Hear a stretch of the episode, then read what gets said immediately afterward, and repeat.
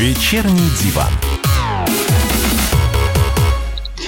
И снова здравствуйте. В эфире радио «Комсомольская правда». Я Сергей Мордан, со мной в студии Валентин Алфимов. Едем дальше. Значит, смотрите, а главная медийная тема этой недели, ну, наверное, она еще уйдет в следующую неделю, это скандал а, с новой крабовой принцессой Ксенией Собчак. То есть к постоянным скандалам с Ксенией Анатольевной все, в принципе, давным-давно привыкли.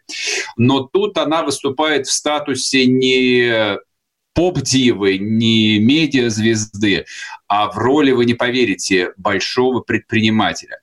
Она решила поучаствовать в сделке стоимостью на минуточку 4 миллиарда рублей. Если коротко, о чем идет речь. А недавно Ксения Собчак и ее бизнес-партнер, бывший вице-президент Роснефти Игорь Соглаев, решили создать компанию, которая бы стала лидером на рынке добычи краба. Значит, добыча краба – это примерно то же самое, что добыча нефти в лучшие времена – а маржинальность там а, составляет сотни процентов, поэтому бизнес этот исторически был, а, во-первых, криминальным, а во-вторых, а, курировался и, говоря по-русски, крышевался людьми очень влиятельными, обладающими, обладающими очень большим властным силовым ресурсом. Для меня в этой истории было совершенно необъяснимо, почему э, Ксения Собчак решила в этой истории поучаствовать, потому что, ну, несмотря на всю свою известность, несмотря на то, что она дочь э, покойного мэра Петербурга, которого считает своим, ну, в какой-то степени благодетелем э, президент Путин, ну, тяжело тягаться с людьми, которые стояли по другую сторону. А по другую сторону этой истории стояли, соответственно, господин Тимченко, которого называют тоже близким к президенту человеком, и не знаю, как имя, человек по фамилии Франк. Значит, люди очень серьезные, с очень э, большими активами, они, в общем, как бы э, Собчак и с ее партнерами схлестнулись то, что называется лоб в лоб. Ксения Собчак выступила, на стороне э, местного камчатского предпринимателя Олега Кана – на которого некоторое время назад было заведено одно или даже несколько уголовных, э, уголовных дел, его в том числе обвиняли в убийстве. В общем, он сейчас скрывается в Японии и, соответственно, искал людей, которые помогли бы ему, в общем, этот бизнес удержать. И все, в общем, было бы ничего, но против Собчак было развязано просто невероятного размера медиакомпания. Я вам скажу, как человек, который их видел некоторое количество в своей жизни, такого размера а, пиар-компании разворачивались, ну, наверное, только в, слав... А, в старые добрые 90-е годы, то есть когда рубились по полной программе покойный Березовский и, соответственно, слава богу, живой Гусинский, когда медиа-активами обзаводились все олигархи, и свои бизнес-вопросы они решали именно а, с помощью медиа, там, Первого канала, неважно. Все участвовали в той войне. В этой войне уча- участвовали главным образом телеграм-каналы, вот, которые в течение недели а, Собчак просто мочили с интенсивностью совершенно необыкновенной, вы, вывернув ее полностью наизнанку. А телеграм-каналы, мы знаем, сейчас это основное средство массовой информации, которое имеет, пожалуй, больше влияния, чем даже телевидение. Сто процентов большее влияние, потому что их читают именно люди, принимающие решения. В эту войну вписалось некоторое количество людей. Умные остались в стороне, никак не стали участвовать. Ну, в войне решил поучаствовать э, Владимир Соловьев. Уж не знаю, там, с какими целями. То ли тоже он решил заработать, то ли личную политическую капитализацию поднять. Но он пригласил в свой эфир э, Ксению Собчак, а, в которой она, в общем, попыталась ответить, ну, на такие очевидные вопросы. Какого рожна она решила заняться крабами и что же это вообще за история? Давайте послушаем, что она сказала. Они пришли, как иногда бывает, но знаете, когда начинает компания испытывать не самые лучшие времена, когда условно их там начинают всячески плющить, кошмарить, возбуждают дела и так далее, ну, часто в России с людьми это происходит. Они начинают от таких активов либо избавляться, либо искать партнеры, чтобы самим это все не тащить. Я думаю, что для любых людей, скажем так, в теме понятно, что политическая крыша из меня как из говна пуля, простите за выражение. И тем не менее, понятно, что из Ксении Анатольевны политическая крыша, как из говна пуля, была бы, если бы у нее не было мамы, а Людмилы Нарусовой, которая является на минуточку сенатором, членом Совета Федерации. И Людмила Нарусова в этой истории, конечно же, очень даже засветилась. Ну, собственно, как бы это придало скандалу совершенно фантастический резонанс.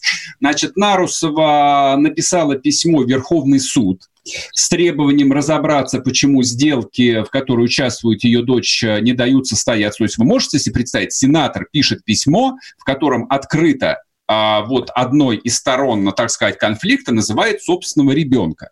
Вот, то есть, мне кажется, здесь никакая даже комиссия по этике не нужна, чтобы, в общем, не опешить это удивление. Но этого было мало. А, называлось еще одно письмо, оно, конечно же, было замаскированное под а, письмо в защиту ассоциации рыбопромышленных компаний, но вот в этой ассоциации поразительным образом участвовали те самые крабовые компании, которые пыталась а, купить Ксения Собчак, и вот именно для этих крабовых компаний в том числе, Нарусова просила поддержку и просила, чтобы включили список а, системообразующих ну, соответственно, тех, кто получит вот, это вот, а, вот эти деньги из Фонда национального благосостояния в первую очередь. И это, конечно, а, полный паноптикум. Другого слова у меня нет, такого в России не случалось давно. А, с нами на связи сенатор, член Совета Федерации Сергей Калашников, которого мы сейчас и спросим, а, собственно, вот как а, российский Сенат должен на такие вещи реагировать. Сергей Вячеславович, вы с нами? Да, я с вами. Скажите, пожалуйста, а, ну вот как с этим жить? Это вообще нормально или нет? То есть я по-человечески ответ знаю. Вы мне скажите, как настоящий сенатор.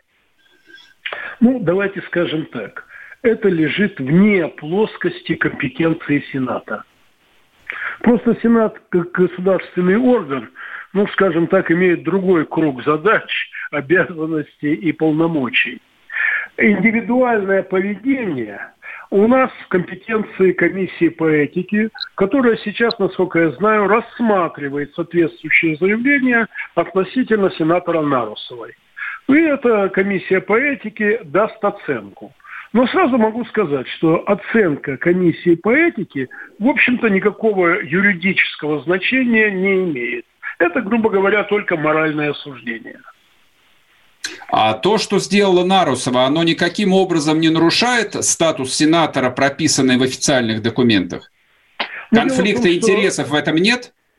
Дело в том, что э, если вот то, что вы э, рассказали сейчас, э, реальность, я просто не знаю я ни писем не видел, ни переписки, то я могу сказать, что это э, вопрос э, не, э, скажем так, э, скажем так, это не нарушает ничего, кроме одного, что это неправомерные действия. Начнем с того, что никто не имеет права от суда, тем более от Верховного суда, требовать пересмотреть решение или принять какое-то решение – у нас угу. действует принцип независимости судей, э, и в том виде, как он действует, формально никто не может вмешаться в деятельность суда. Поэтому писать «примите какое-то решение» – это, в принципе, неправомерно. С учетом того, что Нарусова, в общем-то, юрист, жена юриста, э, то, мне кажется, ну, это просто какая-то абсурдная ситуация, поэтому я и говорю, что я не могу оценить, потому что мне даже это не очень верится – но я доверяю того, что такие письма были. Это первое. Второе. А, я не согласен с тем, что вы сказали, что не беспрецедентная пиар-компания. Э, может быть, люди не все знают, но рак, э, крабовый бизнес – это очень и очень крупный бизнес. Я также не согласен с тем, что обратились э, к Ксении Собчак как э, за крышей, она ответила, что ну какая с меня крыша. А такой крыши, как Ксения Собчак, я даже думаю, что нет людей, которые, даже самых крупных бизнесов, кто бы не возжелал такой крыши. Дело в том, что Ксения Собчак – это Ксения Собчак. И мама ее тоже. И у них-то крыша такая, которая, о которой мечтают абсолютно, мечтает абсолютно любой бизнес – Поэтому я считаю, в данном случае, конечно, речь идет не о том, что Собчак, я говорю о Ксении, хотела войти в бизнес накопленными капиталами э, за счет бриллиантов друзей, лучших друзей, а это просто продажа своего имени для, вот в этой крабовой войне, которая действительно очень жестока, потому что колоссальные деньги стоят за этим бизнесом. Ясно. Спасибо вам большое за комментарий. С нами на связи был член Сайта Федерации Сергей Калашников. А просто для того, чтобы подвести итог, мы же, мы же редко говорим а, вот именно о каких-то бизнес-событиях. Почему это резонансно? А, это резонансно по одной простой причине. Крабгейт – это кейс для российского учебника по политэкономике. Нефть, лес, металлы, уголь а, генерят максимальный кэш и при этом требуют минимальной квалификации в управлении. Поэтому то, что Собчак решила, возможно, поучаствовать в этом бизнесе как, как инвестор, это, с этим-то как раз все нормально. Но на этих рынках конкурируют не бизнес-модели. Там Илоны Маски не нужны. Там конкурирует исключительно размер силового ресурса. И семейству Собчаков в этой ситуации просто стоило трезво, спокойно оценить свои силы, с кем они решили тягаться. Они ввязались в настоящую большую войну. И в этой настоящей войне покойный Анатолий Александрович Собчак оказался просто слабым помощником. Поэтому сделка, это уже официально, это уже объявлено, не состоялась. Крабовой принцессы у нас, к сожалению, или к счастью, не получилось. Первая радиогостинная «Вечерний диван».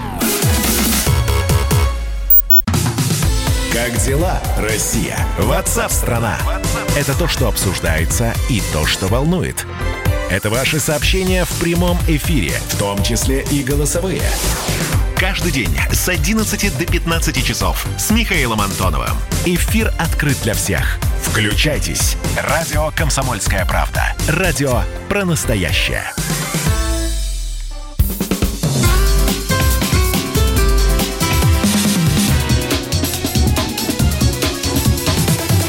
Вечерний диван. И снова здравствуйте. В эфире радио «Комсомольская правда». Я Сергей Мордан, со мной в студии Валентин Алфимов. Переходим к следующей теме. Про Собчак вы теперь все узнали, и про крабов тоже. Теперь поговорим про нашу братскую родную Белоруссию. Валентин, да, готов? да, я всегда готов, конечно, особенно про Беларусь. Нашу Слушай, а ты знаешь, кстати, что белорусы просто получили какой-то титанический уровень популярности, поскольку они оказались единственной европейской страной, которая не прекратила свой э, там республиканский футбольный чемпионат, и, соответственно, все смотрят только белорусских футболистов и делают на них ставки. Да, знаю, причем его даже показывают у нас по телеку, по э, нашему спортивному каналу, и наши э, топовые комментаторы комментаторы, которые комментируют финал чемпионата мира, теперь ездят, э, не ездят, а комментируют матчи, я не знаю, там, э, футбольного клуба «Гомель» с э, Белшиной, например. Это, ну, честно говоря, зрелище жуткое. Слушай, но это, конечно, хорошо. Получили они огромное количество там восклицаний, получили много славы, потому что не остановили чемпионат. И что? Понимаешь, да если ничего. бы они экономику свою подняли выше, чем, всех, э, чем все остальные, если бы они сказали, что у нас ни одного человека с коронавирусом нет, и мы его побеждаем прямо на границе Беларуси, тогда имело бы смысл вообще об этом говорить. Ну а так-то что, футбол не остановили? Да у них на футбол полтора человека ходит. Ну, так они вообще ничего не остановили. Собственно, здесь вот... Да, э, ничего не остановили, но при этом люди сидят по домам, потому что они боятся. Кто потому хочет, что, да, Потому конечно. что по своим каналам, там, КГБшным и так далее, было распространено сидеть дома, никуда никому не выходить. Мы хотя бы открыто об этом говорим. Ребят, сидите дома, и все будет нормально. Нет, а у них это делается Нет, это, это не совсем так на самом деле. Это совсем так. Это информация от жителей Беларуси. Александр Григорьевич, ну слушай, как бы крупные предприятия как работали, так и работают. Их никто не закрыл. Вот, соответственно, всех офисных животных, толку от которых все равно никакого нет, да, и сказали, что как бы если есть возможность перейти на удаленку, перейдите на удаленку. Как бы цифры о количестве инфицированных, диагностированных, точнее, подчеркиваю, они также обновляют каждый день. Официально, правда, они говорят, что в Беларуси никто не умер от коронавируса, то есть даже вот цифры, несколько, по-моему, там 100 человек. Да, они просто умирают от пневмонии. Они говорят, что как бы там они умирают от самых разных болезней, да, и в том числе в наборе еще еще как бы есть и коронавирус. На самом деле в этом смысле батька тоже не выступает в качестве ковид-диссидента. Ту же самую историю говорит довольно много там европейских врачей. Но это же знаменитая не история. Выступает против, э, не выступает в качестве ковид-диссидента? А ты помнишь его, этот замечательное интервью? Вы видите вирус здесь? Нет. Я нет, значит его нет. Красавчик, ну, молодец, да, потому, поэтому его народ и любит, и голосует за него Хорош, уже 25 ну, лет. Это страшная история, этот ковид. Ну, глупо говорить, э, что ничего страшного в нем нет. Ну, ты чего, Сереж? А, значит, э, как мы обсуждали вот в предыдущей части с нашим гостем-политологом, это же все... Вообще государство устроено таким бесчеловечным образом. Оно всегда взвешивает, сколько человек, условно говоря, завтра должно умереть. Не вот, поспоришь. То есть, да, то есть в Беларуси нас... экономика куда слабее, чем российская. Естественно. И Поэтому Лука... ему нельзя ничего останавливать. Да, он закрывается и... тем, что он не видит вирус. И Лукашенко там в этом смысле просто ведет себя как честный, нормальный руководитель. То есть он, он же прямо сказал, что, ребят, я понимаю вирус, да, как бы люди болеют, это, наверное, опасно, но вы понимаете, что вам через три месяца жрать будет нечего. Я же его сейчас дословно цитирую.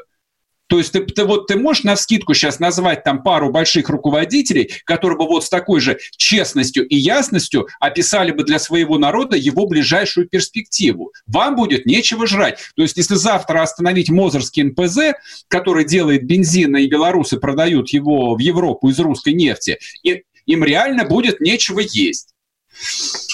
Значит, а, давайте поговорим а, с Дмитрием а, Балкун... Балкунец, Балкунцом, наверное, так нужно склонять да. политологом, да. Дмитрий Викторович, здравствуйте. Да, Дмитрий, здравствуйте. здрасте. Что вы думаете, прав Лукашенко, что идет шведской дорогой, или шведы идут белорусской дорогой, или не прав?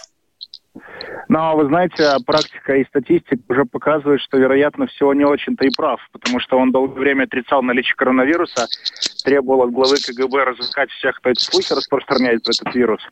Но мы видим, что данные статистики показывают совершенно иную картину, и Беларусь вошла уже в топ-30 лидеров в мире по распространению этой заразы. И, как вы правильно заметили, белорусские граждане, вопреки решению или мнению своего руководителя, они стараются изолироваться. А вот он э, вернул детей в школы, но, как выяснилось, больше 40% школьников за это не вернулись. Родители отказались mm-hmm. проводить в школу. Это значит, что люди выбирают другой путь, не тот, который э, требует Александр Лукашенко.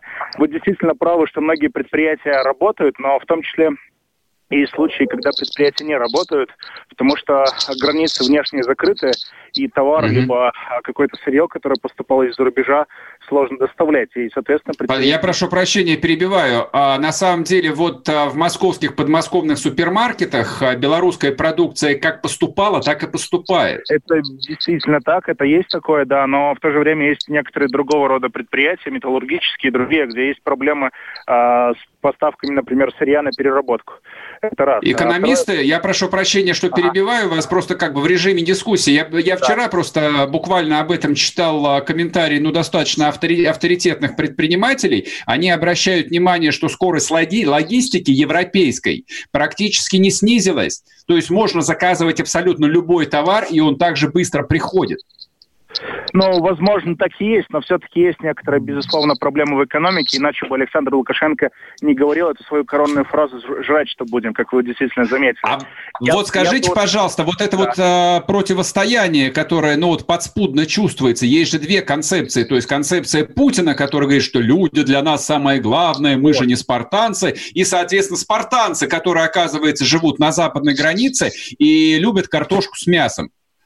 Насколько вообще вот. этот конфликт, он серьезен? И мне кажется, вы очень верно заметили формулировки, которые подбирал Путин и которые он озвучил два дня назад, и то, о чем говорит Лукашенко, это две разные совершенно концепции.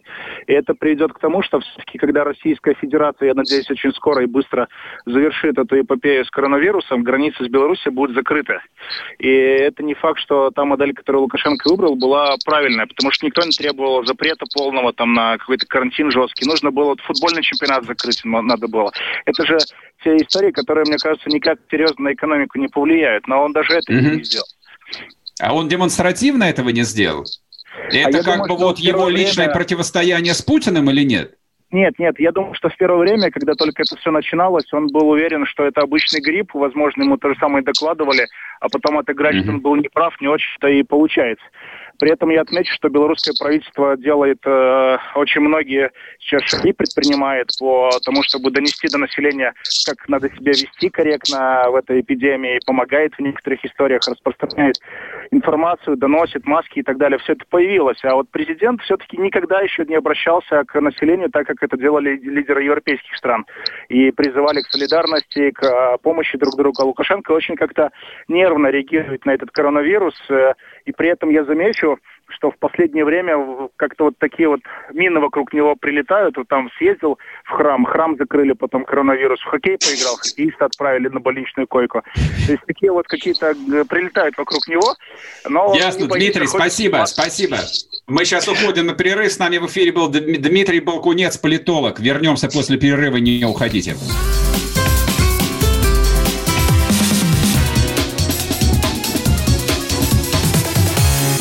Вечерний диван. Георгий Бофт. Политолог, журналист, магистр Колумбийского университета, обладатель премии «Золотое перо России» и ведущий радио «Комсомольская правда». Авторскую программу Георгия Георгиевича «Бофт знает». Слушайте каждый четверг в 17.00 по московскому времени. А что такое деньги по сравнению с большой геополитикой? Мы денег тут не считаем.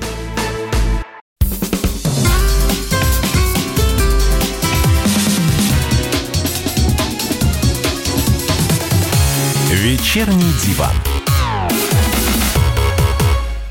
И снова здравствуйте. В эфире радио «Комсомольская правда». Я Сергей Мордан. Со мной в студии Валентин Алфимов. Продолжаем. Да, здравствуйте, здравствуйте, да. дорогие друзья. Давайте продолжим про коронавирус. Ну, все у нас не отпускает. Моя любимая тема, кстати.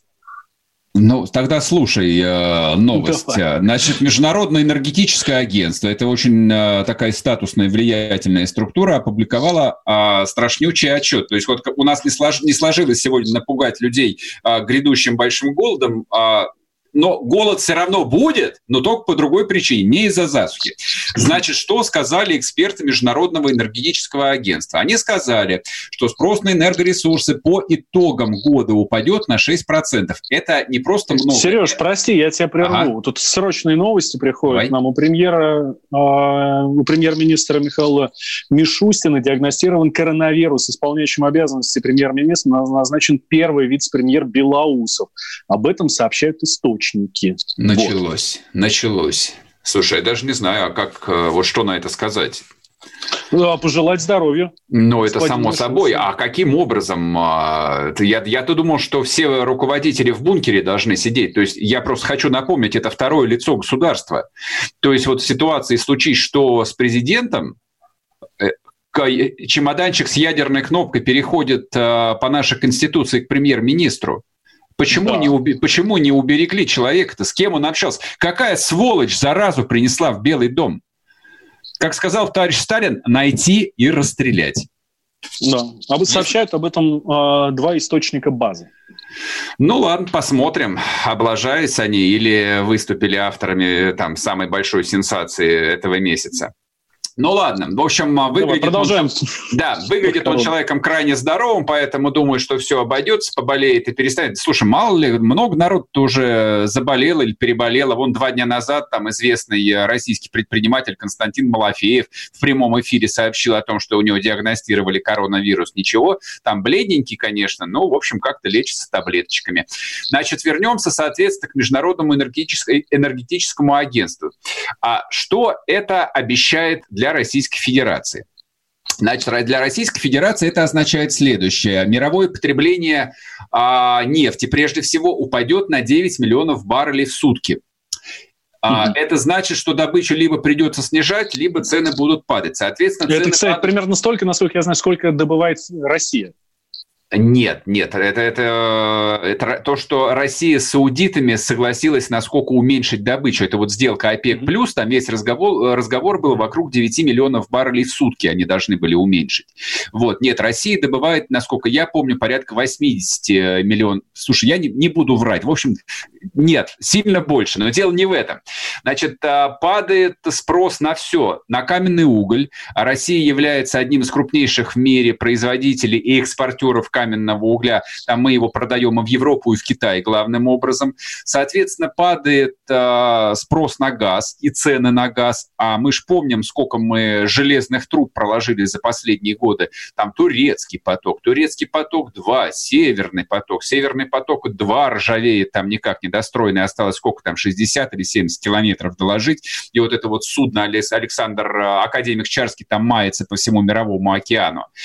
А, и самое а, феноменальное, что из этого доклада следует, но то, что меня, по крайней мере, поразило, а, единственная отрасль энергетики, которая практически не пострадала от коронавируса и снижения спроса, это возобновляемая энергетика, включая ядерную, правда.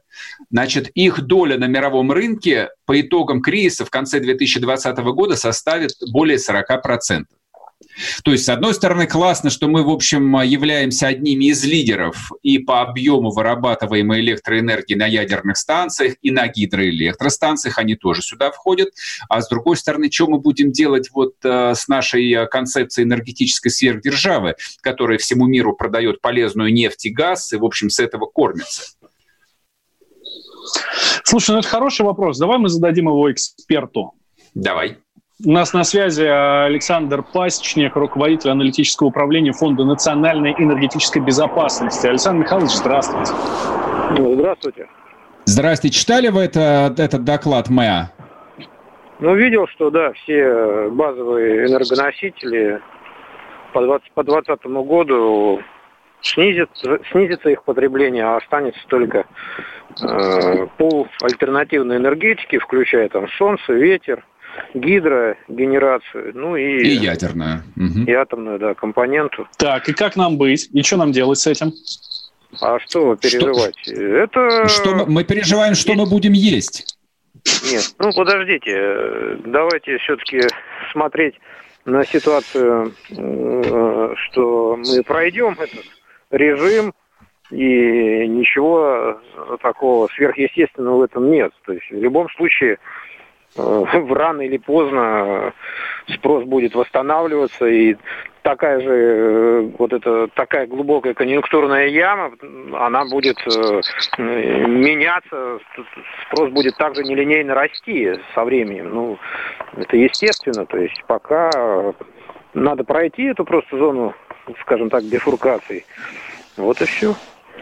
Послушайте, а вот смотрите, э, я, не, я сам большой оптимист. Я тоже очень хотел бы, чтобы нефть, как в старые добрые времена, стоила 150 долларов за баррель.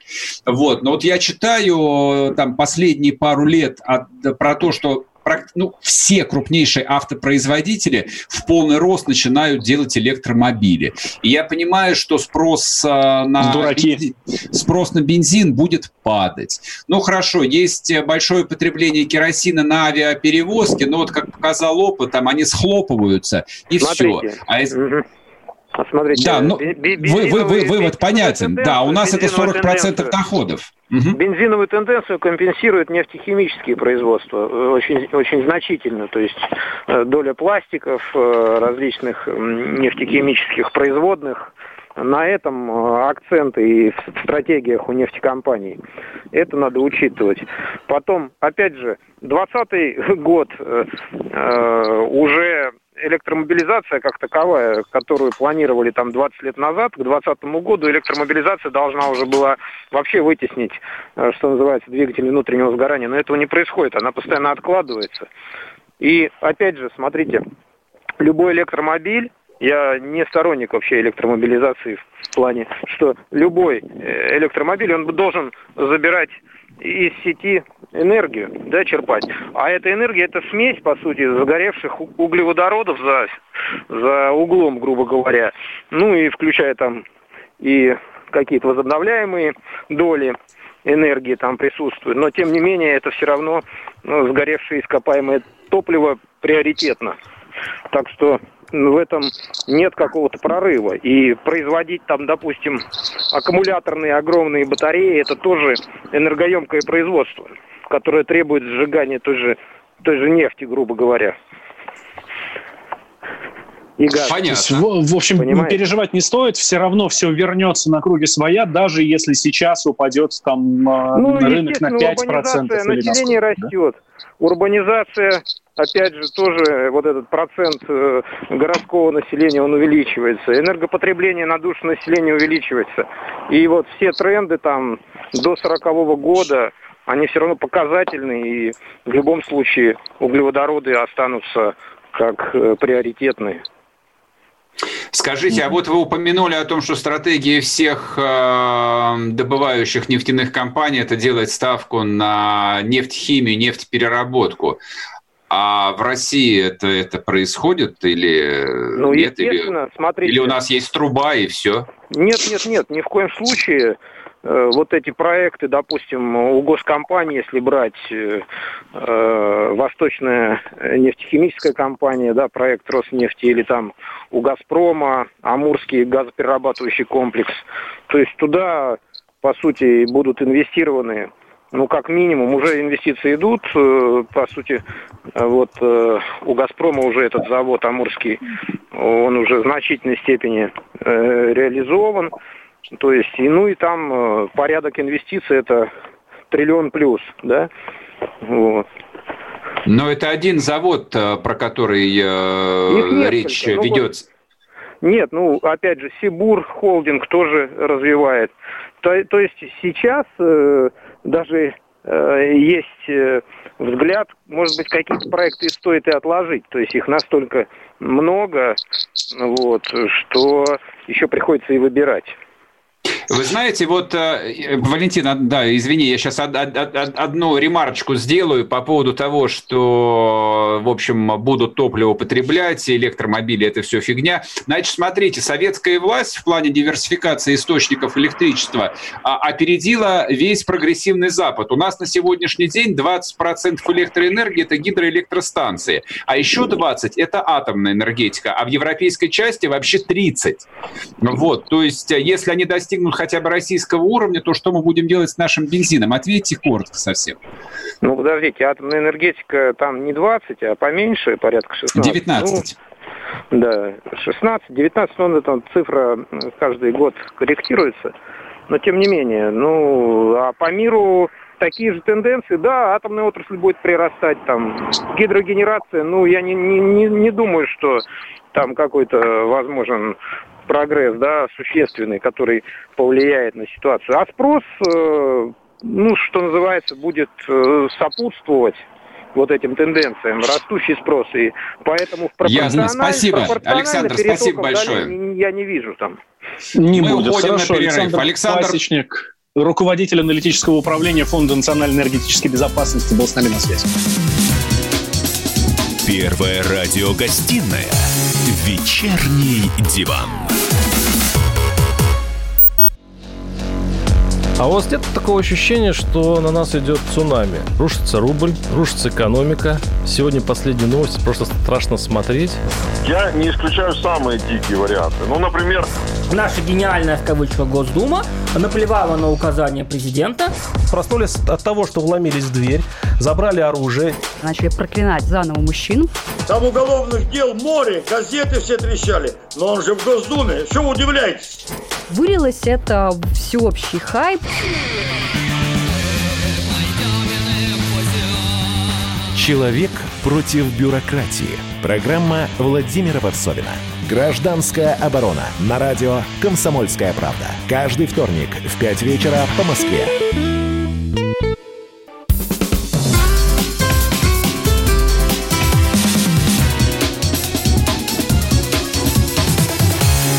Вечерний диван.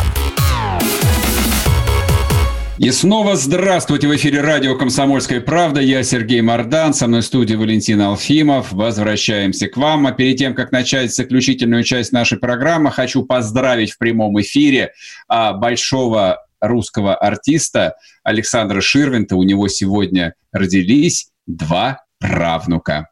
Ну, это отличная новость, отличная новость. А Здесь еще сегодня Да, тут все мы с ним, мы на нем выросли. Да.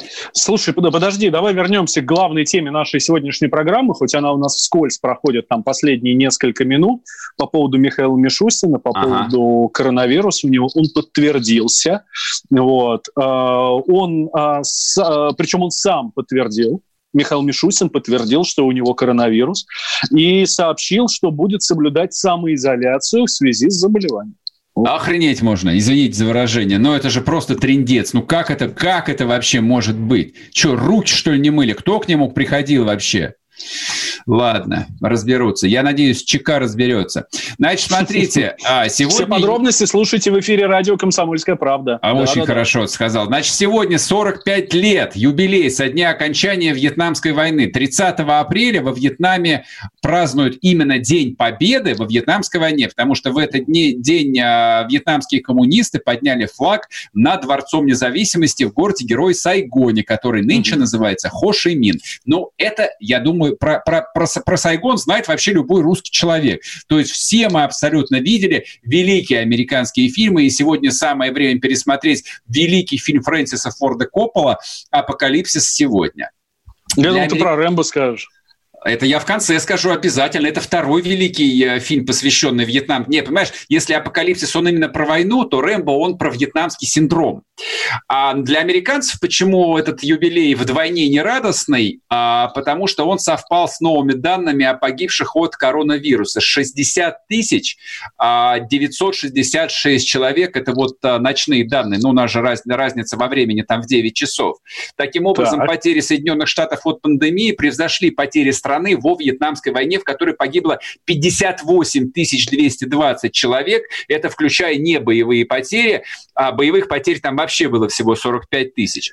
То есть, то есть, вот этот невидимый Александром Лукашенко враг убил американцев – Э, больше, больше чем, чем Вьетнам. Больше, чем, чем вьетконговцы. Вьетнам, вот это вот. Да, да, это фантастика на самом деле. Не, ну я на самом деле, вот когда прочел э, про этот юбилей, у меня ассоциации возникли немножко другие. То есть вот, ну, мы же все знаем о том, что Вьетнам, там вьетнамский синдром, это он же наложил такой мощнейший психологический э, фактор там на несколько десятилетий э, вперед, уже после окончания войны. То есть там были и политические масштабные последствия. Никсон в итоге ушел в отставку под угрозой импичмента. То есть это был там реальный катаклизм, который Америка переживала. Соответственно... А, То вот... есть э, война во Вьетнаме стала революцией для Америки, это хочешь сказать? Да, конечно, безусловно. То есть там Америка американское общество, оно испытало шок.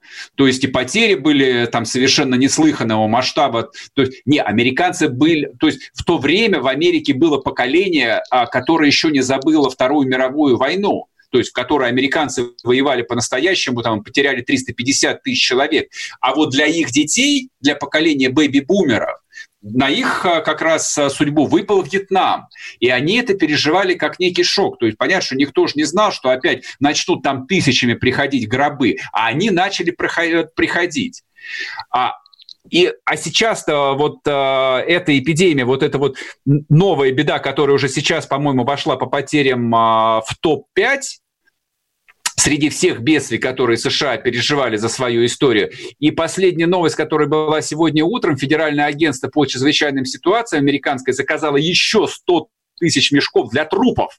Причем они должны прийти, да, должны быть поставлены на склады до 4 мая. То есть я Серег, когда... вот эти новости, что мешки для... А, а, агентство американское закупило 100 тысяч мешков для трупов, это, это очень похоже на вот эту историю, как у нас с зимней вишней, прости, что сравнивают. Да? В смысле, ну, что ты хочешь сказать? Ну, когда тоже звонили, там неизвестные люди звонили в морге, ой, слушайте, а там больше 300. Не-не, давайте готовьте не, места. Нет, нет, Слушайте, это официальная ну, информация. Чего? Нет, я зашел а, на... 100 тысяч мешков для трупов, но это не для а, пандемии коронавируса, это, не от людей, это, которые... Конечно, это, это плановая поставка. То есть, видимо, те мешки, которые были в запасниках, они израсходованы там полицией. А там, сколько а... в прошлом году вот в это время были, было закуплено мешков для трупов? Я Может, не 150 знаю. тысяч? Может, может быть быть, может быть, я не знаю. А еще я а прочел... Что ты нагнетаешь? А еще я прочел утром о том, что в Нью-Йорке сегодня нашли рефрижераторы с разлагающимися телами. Понимаешь, это совсем не смешно, но это вот такая а, а, американская реальность. Это вот происходит в городе, в котором я был там несколько раз. То есть поэтому для меня там это не новости из телевизора. Оно в голове так с трудом укладывается. То есть и количество погибших людей, то есть это не наши тысячи человек, ну, которую там мы можем там замечать, не замечать, то есть делать вид, что мы спартанцы, но у них-то счет идет на десятки. Вот. И причем а, никакой а, перспективы на ближайшем горизонте о том, что это закончится, нет. И, соответственно, ты меня спросил, почему я не вспомнил а, про Рэмбо. То есть вот на сегодняшний день сюжета для того, чтобы снять ремейк «Рэмбо. Первая кровь» по мотивам победы над эпидемией коронавируса в Америке вообще даже близко не просматривается. Но, правда, там и Сильвестра Сталлоне нету, так что уж не знаю, кто бы мог сыграть в таком кино. А, могли бы пригласить Дениса Проценко. Я даже не знаю, кто это. А, ну, это, это главврач коммунарки, ну ты чего? Нет, он толстый и некрасивый, мне кажется. Я думаю, что там должен быть Брэд Питт какой-нибудь. Э, ну, не, он тоже старый, не подходит уже. Кто из молодых артистов? Кто звезды? Александр Петров. Из наших слишком смазливый, он не похож на морпеха. Пореченков тоже старый, тоже, в общем, как бы не можем, мы не можем его им предложить. В общем, в общем, полный тупик. Просто подведем, подведем итог. Вот а, великое а, кино на вьетнамскую тему, к сожалению или к счастью, неповторимо. Даже артистов нету. Нету ни Шина, нету ни молодого Слая Сталлона, никого нету. А, кстати, и э, неделю назад умер э, исполнитель э, роли вот этого шерифа из фильма «Рэмбо». Вот совершенно замечательный такой реднек, фамилию я его там, естественно, не помню, но про- просто потрясающий человек, конечно. Вот, это просто вот образ Трампа из 80 Вот. А, а, так. Ну... Да, Сереж, у нас минутка осталась в этом Говори. часе, но мы останемся мы останемся и продолжим а вещать про... еще в течение часа. Сергей Мордан, Валентин Алфимов. Вечерний диван продолжится. Давным-давно в далекой-далекой галактике Я просыпаюсь Ein, zwei, полицай Дружка моя, я по тебе скучаю И Сережа тоже Мы с первого класса вместе Тетя Ася приехала! А также шумелки, пыхтелки и сопелки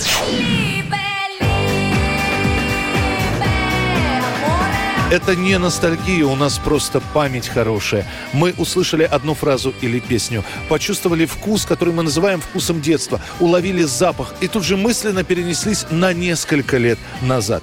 По выходным я, Михаил Антонов, на радио «Комсомольская правда» вспоминаю вместе с вами, как это было в программе «Дежавю» в 11 часов вечера по Москве каждую субботу и каждое воскресенье. Hasta la vista, baby.